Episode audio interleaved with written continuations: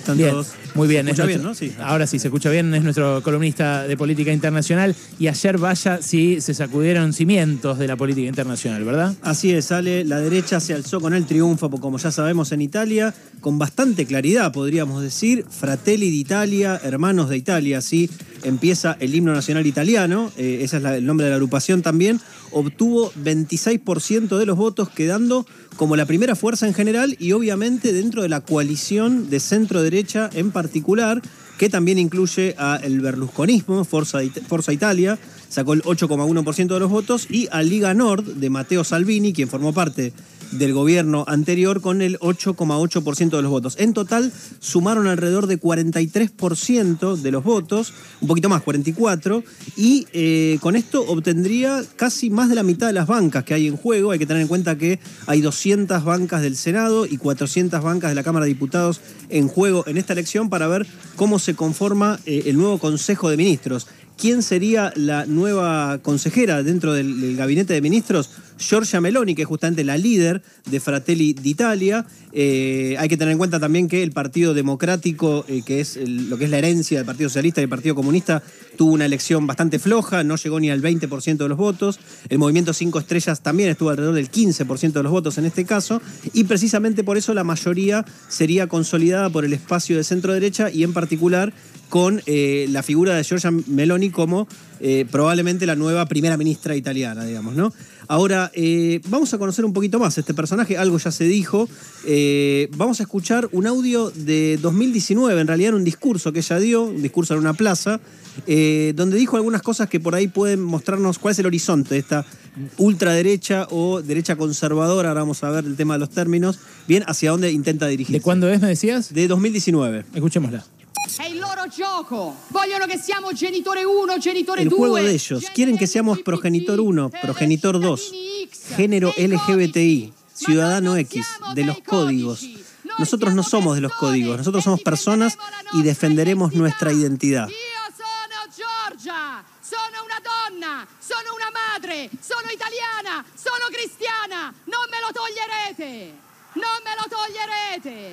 Eso último se entendió, salvo, No. la, salvo la última frase. Soy Georgia, soy una mujer, soy una madre, soy italiana, soy cristiana, no me lo quitarán, no me lo quitarán. Ah, eso es lo que no había entendido. Claro. El no me lo quitarán. Vos fíjate lo identitario, ¿no? Sí, el, claro. la- el, el cristianismo, la italianidad, eh, en este caso la mujer y la madre, ¿no? Y, la, idea de familia. La heterosexualidad, Por claro, supuesto. la por- familia, porque lo empieza conservador. Lo conservador y lo identitario en última instancia, y criticando mucho el discurso de lo que ellos llaman la izquierda políticamente correcta, de, por ejemplo, dar derechos a las personas homosexuales, eh, de identidad, de, de sexualidades disidentes, etcétera, ¿no? Este es el discurso en el cual eh, se basó el- la canción. Exacto, el remixado. El remixado de campaña que hoy estuvo poniendo toda la mañana Tenenbaum. Se me pegó al final de ah, tantas veces que lo puso. es, Sí, que, es que es muy pegadizo, hay que, Sí, hay que tremendo, admitirlo. tremendo. Ahora vamos a ver lo que decía ayer, en el discurso que dio ayer después de conocerse que eh, iba primera en, la- en los resultados, en los primeros eh, resultados del escrutinio. Che da quello che emerge dai- dalle prime proiezioni Lo que emerge de las primeras proyecciones che dagli italiani se puede decir in queste elezioni politiche que los italianos en esta elección política un'indicazione chiara. E l'indicazione Es bastante clara, la di centrodestra a guida Fratelli d'Italia. el gobierno de, centro derecha liderado por a Fratelli d'Italia. questa nazione lo faremo per tutti. Haremos una nación para todos. Para todos los italianos. Tenemos que unir a este pueblo, resaltar lo que lo une y no lo que lo divide. Vos fíjate, obviamente, qué diferencia entre un discurso y otro. Y esto tiene que ver en parte con una cierta suavización del discurso de Meloni en las últimas, eh, en las últimas eh, tramos de cara a la campaña. Hay que tener en cuenta que eh, eh, Italia está en una situación históricamente muy complicada desde el punto de vista económico, muy endeudada. No tengo el dato puntual de eh, deuda como porcentaje del PBI, pero es uno de los más altos de Europa. Más allá de ser la tercera economía Creo de que Europa. está arriba del 100%. Sí, arriba del 100% seguro, pero no me acuerdo, 140. 105, No, no, no, un poquitito Un por menos. arriba, pero no tanto, pero sí, es un montón. Es altísimo para la comparación internacional, incluso de- y, y para la comparación europea también. Digo, en este contexto, donde también hay buena parte del dinero que la Unión Europea Pensaba empezar a distribuir eh, a partir de lo que fue la pandemia desde el año pasado a, esta parte, Italia tiene que tener con la Unión Europea una relación bastante, eh, yo diría, particular, ¿no? Donde no puede de alguna manera patear el tablero tan fácilmente. Por eso, Giorgia Meloni, por ejemplo, desdibujó su discurso eh, en principio euroescéptico que tuvo en otro momento. Vos fíjate que lo que yo te marcaba ahí, ese discurso altisonante, en realidad tenía como foco lo que es lo identitario, pero no necesariamente lo identitario desde el punto de vista italiano, Claro. anti-europeo por lo menos, ¿no? Como los británicos con el Brexit en su momento. Exactamente, exactamente. Es más allá de que tiene simpatías con el Brexit y que de hecho hay algunos analistas, yo te decía el tema de cómo catalogar, ¿no? Si neofascismo, eh, centro derecha. Ella en el propio discurso decía lo que ganó es la coalición de centro derecha, Mm. reconociendo que tiene a Salvini y a Berlusconi como otros espacios que forman parte de la coalición y de los que no, a los que no puede desconocer y que de hecho van a ocupar eh, seguramente algunos puestos. Se decía antes que Berlusconi, eh, creo que lo dijo en la entrevista que hicieron, Gaby a- Puricelli. a Gaby Puricelli, Sí. que iba a ocupar probablemente el la presidencia del Senado. Bueno, sí, es que una posibilidad. Su despedida, digamos, que eh, es- eh, no le da mucho más que para eso el No. caudal de votos que obtuvo. Exactamente, además tiene una edad bastante prolongada, ¿no? Mm, Sí, sí, más de 90. Sí. Me- no, no, menos de 90, pero más de 85, creo. Ah, Sí. bueno, ahí cerca. Sí. Ahí me eh, precisa Gabriel Michi, nuestro colega de C5N, que tenés razón vos. Efectivamente está casi en el 150% de deuda Ah. sobre PBI Italia, lo cual para un país desarrollado es un desastre. Es un desastre total, sigue por supuesto en el euro, pero hasta hace unos meses atrás estuvo muy eh, hackeada lo que es eh, la, deuda italiana en los mercados. Eh, entonces digo, en ese sentido, esto no es para decir que hay que no preocuparse. Yo, mm, si terminara esta columna y diría que no hay que preocuparse con el triunfo de Meloni por esto, o sea, por los límites que va a tener su gobierno, por las coaliciones en las cuales va a estar atravesada o por la cual va a estar atravesada, me iría preocupado yo, digamos, ¿no? O sea, es una preocupación el fascismo siempre latente y es el más todavía el fascismo en el gobierno, ¿no? Ella, eh, Digo, las raíces fascistas de Meloni, Sí, porque claro. lo es, porque el simbo- la simbología es toda, la- las tres antorchas, la- perdón, la antorcha tricolor eh, con el color verde, blanco y rojo, es algo que en su momento tomó el fascismo propiamente dicho en, en los 30. Eh, Ah, pero eh, lo que Dios, patria y familia también lo es, un eslogan. Dios, Sí. patria y familia tiene como eslogan. Sí, como uno de los eslogans, no de la campaña última, pero sí lo venía tomando de antes. Qué sí. fuerte. No, yo lo que te quería preguntar es si son todas referencias al pasado o si hay algo de aquella violencia política que ejercían los fascistas que esté presente en su discurso o en la acción de sus militantes. Bueno, a ver, ha habido, eh, digamos, eh, incidentes callejeros, podríamos decir, contra el- personas eh, de Medio Oriente o africanos que muestran que la sociedad italiana está teniendo, o que el discurso de odio está aprendiendo y que hay ataques eh, vinculados al odio. No necesariamente están ligados a militantes de la ultraderecha. Pero, pero esto no quiere decir que no pueda ser así. Y en ese sentido, me parece que ahí es donde hunde el, el discurso de Meloni, hunde, eh, hace ancla, podríamos decir, ¿no? Eh, ahora bien, esto también tiene que ver, digo, se lo puede pensar en varios sentidos el triunfo de Meloni. Por un lado, como una ruptura por lo anterior, la primera mujer y de ultraderecha que va a ser la cabeza del gobierno. Pero también hay una continuidad, porque si Salvini fue parte del anterior gobierno, uno podría poner el punto de ruptura en 2008, en la crisis económica que genera nada más y nada menos que una profundización de la falta de respuesta del Estado italiano a las a las necesidades de las grandes mayorías.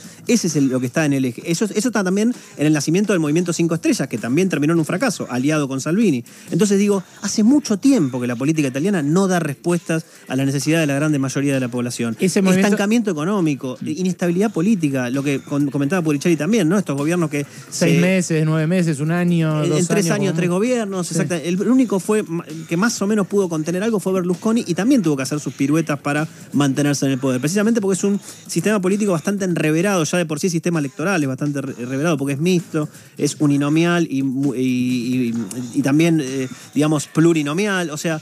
Es bastante complejo y en ese sentido sí va a estar relativamente atada de manos Meloni. Pero en un contexto de crisis también puede jugar para adelante.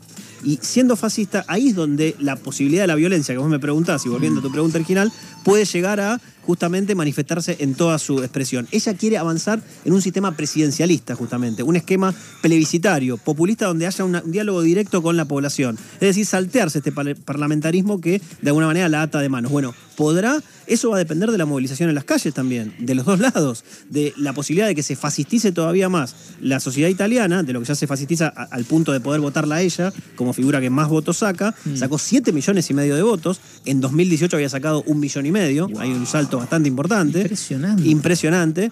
Eh, y a la vez, bueno, hay mucho desencanto y mucha gente que no fue a votar. Eh, a ver, ininterrumpidamente, Ale, ininterrumpidamente desde Sí. 2001 cayó la tasa de participación electoral en Italia. 81% del padrón votaba en 2001. Ayer votó 63,9. Y año a año de las elecciones generales de Italia, todas fueron cayendo. Año a año no, o sea, cada cuánto se hacen, ¿no?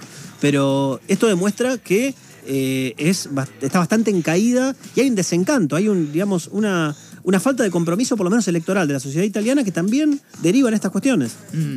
Eh, ¿Qué de anti-sindicatos? ¿Qué de anti. eh, mm, bueno, minorías sí, ya queda claro, ¿no? Obviamente me imagino que la comunidad GTTLBQ no debe estar contenta, los inmigrantes tampoco, pero eh, en cuanto a la disputa de clases, en la disputa, digamos, de los sindicatos y las empresas, ¿tiene expresiones, tiene apoyos? ¿Cómo la navega? Claro, vos lo que me estás preguntando es si eh, el Si va a disolver eh, los sindicatos, sí, por sí, sí. ejemplo, Yo creo que no, porque yo creo que no en principio porque también hay un componente corporativista ahí que hace que eh, no necesariamente se exprese en lo que fue el fascismo histórico, ¿no? Esta idea de lo que planteaba Gramsci, que yo lo tomo en realidad de una nota que acabo de leer de, de Berardi que decía, el núcleo central del fascismo ¿cuál era? El ataque central frontal a la clase trabajadora. Claro. El ataque violento. Bueno, eso no se ha expresado en lo inmediato. Bueno, Bueno, perdón, que todavía no son gobierno. Es también el fascismo de acá. O sea, Ramiro Marra eh, diciendo que va a juntar voluntarios para ir a trabajar a las fábricas de neumáticos. Sí, exacto. Primero, además de jocoso, porque Ramiro Marra es un pibe que tiene guita desde la cuna, hijo de un eh, financista. eh, no me lo hago en una, en una fábrica de Tirando neumáticos. gomas en una fábrica no me echo tampoco. Claro. No. No sé. Pero la verdad que, nada, eso para mí desnuda lo que son los ultraderechistas nuestros. Totalmente, sí. Nuestros ultraderechistas son como simpaticones en las redes, aparece el- con el pelo, mi ley. Pero en el fondo lo que quieren es que no haya sindicatos, que uno labure 12 horas si es necesario, que no patalee, que no pida aumento y que se la queden todas los más ricos. Sí, bueno, eh, a esa pregunta eh, vuelvo a lo que te decía antes. ¿Cuánto de ruptura y cuánto de continuidad hay? Porque no fueron derrotados ya los sindicatos en Italia desde hace tiempo. Digo, el neoliberalismo que viene de arrastre y que en última instancia, cu- cuya falta de re- resultados en última instancia derivó en esto, ¿no explica también una derrota?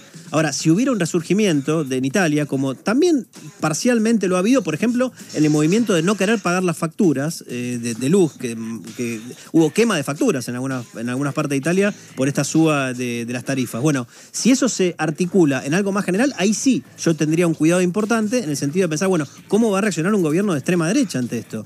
Pero en principio la derrota ya viene de arrastre, entonces es difícil pensar cómo articular lo que era el viejo fascismo en este nuevo contexto en base a la pregunta que me- vos me haces, ¿no? En cualquier caso, es algo, como te decía, preocupante y además, ¿qué- ¿qué reverberaciones puede tener el resto de Europa? Porque esto, por supuesto, empodera a Orbán, que es un, eh, un gobernante que en Hungría tiene muchísimo más poder que el que va a tener Meloni en Italia, o sea que ya está empoderado de antes, pero no nos olvidemos que hace dos semanas en Suecia también ganó la derecha con eh, una expresión de ultraderecha al frente en las elecciones. Entonces, hay preocupación en términos de peligros democráticos, pero también en términos de cómo se va a avanzar en los derechos en general, por ejemplo, de la clase trabajadora y de los distintos colectivos que ella explícitamente sí ataca. Ella no tiene un discurso tan de clase, sino más bien de atacar ciertas cuestiones identitarias, como decíamos antes. Estos del movimiento Cinco Estrellas eh, que vos decías fracasaron. ¿eran- Cualunquismo total. ¿eh? Eran los del payaso. Cualunquismo total. sí, Pepe Grillo. sí, exacto. Y esos no forman parte de este 44%. Que No, no, no, ellos quedaron afuera, como te decía, sacaron alrededor del Diecis- 15, tuvieron a- 15, a, Conte al 17. frente, sí, a Giuseppe Conte al frente. Pero pará, pero entonces quiere decir que sacaron 44 todos estos más de ultraderecha y además hay otro 17% de Sí. derecha eh, como decís vos. Sí. Y Eh, el Partido Democrático, el viejo Partido Comunista, absolutamente neoliberalizado, como el Partido Socialista, que hoy en día se llama Partido Democrático, en su momento se llamó El Olivo, bueno, la Margarita, tuvo Ah, mil los de nombres. Romano Prodi. Los de Romano Prodi sacaron el menos del 20%, sí, el 19%. Mm. Sí, sí. Pero además, o sea, de vuelta, ¿qué es eso hoy en día? ¿Se lo puede llamar resistencia al fascismo a ese sector? De hecho, quisieron hacer una campaña en ese sentido. Pero como dijeron eh, algunos analistas, fue el voto útil más inútil, porque si vos no te unís, en todo caso, a otro sector de la izquierda frente al fascismo, no podés hablar de un frente popular frente al fascismo, ¿se entiende? Sí, o sí. sea, fueron desunidos, por ejemplo, no fueron con el movimiento Cinco Estrellas, más allá que el movimiento Cinco Estrellas yo creo que es absolutamente cualunquista, en el sentido es cualquier cosa, puede entrar la derecha, la izquierda, lo que sea ahí adentro, eh, y bueno, eh, no prendió, ese discurso claramente no prendió. ¿no? El resto de Europa, ¿cómo recibe esta noticia? Yo había visto mucho eh, revuelo en torno al ascenso de Meloni en Alemania. Tampoco es que entendía toda la tapa de los diarios, le metía a Google Lens para, para traducirlo, ahora que lo descubrí. Yo hubiera hecho lo mismo. ¿no? Eh, eh, sí, pero ¿qué onda? ¿Cómo, ¿Cómo cayó en el resto? Porque hoy, por ejemplo. Pablo Iglesias decía, Sí. cuando ganó Tsipras, ah, eso hizo Pablo, Pablo Iglesias, que está en analista de los Sí, medios, sí, ¿no? sí. Está medio en Sí, 6, está 7, 8. Muy cecito hechizado. Eh, es un periodista directamente. yo. eh, sí, sí, Sí, sí. ya sé, pero bueno, no todos los periodistas hacen eso. No, no, no, sí. Él eh, eh, comparó hoy los diarios, eh, todos los diarios españoles, el ABC, El Mundo, eh, El País, cuando ganó Chipras en eh, Grecia, en su momento, decían, eh, Grecia se asoma al abismo populista. Eh, y hoy, en cambio, cuando gana Meloni desde la extrema izquierda, Chipras era de. eh, perdón, Chipras era de izquierda, Meloni gana desde la extrema derecha. Sí, Nada, ponen, eh, gana Meloni con amplia mayoría, sin adjetivar demasiado. exacto. Sí, bueno, eso, el análisis de los medios está bueno hacerlo. Ahora vos me preguntás algo más en general. Yo te diría lo siguiente. Eh, hace dos años, eh, Italia entró en la iniciativa de la Ruta de la Seda de China. No sé si sabías ese dato, que no es muy conocido en general. No, no sabía. O sea, fue uno de los pocos países de la Unión Europea que firmó un memorándum para la entrada a, Mirá. ese- a esa iniciativa. ¿Cuándo? Por lo tanto, 2019, o 2000 2019, sí, o 2018, no me acuerdo, pero por ahí, en esos años. 2019, marzo de 2019. Bueno, en ese momento hubo mucha preocupación. Ahora, en este contexto, se suma la preocupación de la guerra. ¿Qué quiero decir con esto? Eh, de- de Meloni eh, es, no está a favor de Putin, pero Salvini sí. Y ha tenido que hacer malabares en ese sentido la coalición de derecha para expresarse con relación a lo que está pasando en Ucrania. De hecho, finalmente eh, Fratelli d'Italia votó en el Parlamento dar armas a, Ucrania, ¿no? Pero eh, hay diferencias internas en ese punto. Entonces, eh, en ese contexto, la preocupación desde el punto de vista de Occidente de hacia dónde va a ir Italia es muy grande, porque en el marco de una crisis tan grande, tal vez tengamos a una Meloni que de alguna manera reflote lo que son los acuerdos con China en términos financieros ante semejante nivel de deuda. Ah, o sea no que- hay que descartar nada en ese sentido. Claro, o sea, y además, las, las conflictos internas, las tensiones internas, tampoco hay que descartarlas porque ¿por qué Salvini no va en algún momento a atacarla a ella? Si ve la posibilidad de que, si, si- si no da soluciones el gobierno en los primeros meses y se van resquebrajando un poco la- las relaciones. ¿Por qué no? ¿Por qué no pensar que eso puede pasar? Mm, bueno, está crujiendo mucho más de lo que creemos la Unión Europea, entonces, ¿no? Eh, Lo analizábamos fuera de aire hace un ratito. Eh, evidentemente. Pero no porque haya ganado Meloni. eh, Claro, claro, es, Eh, es al revés, es una expresión el triunfo de Meloni. Exacto. de Pensé algo- que era la silla de puede acelerarlo, lo que, es. lo que estaba crujiendo. Sí, no era está Europa. crujiendo bastante, sí. Pensé que era la silla de Juncal. Eso creo que es por mi peso. pero- Debe ser Europa. No, Santi, estás, estás no, muy bien. debe ser Europa y se escucha desde Estás acá. en gran estado, Santi. Bueno, gracias por esto, ¿eh? por este panorama. Es Santiago Juncal, nuestro analista internacional, todos los lunes aquí en Pasaron Cosas, su columna. De lunes a viernes, de 13 a 16, pasaron cosas.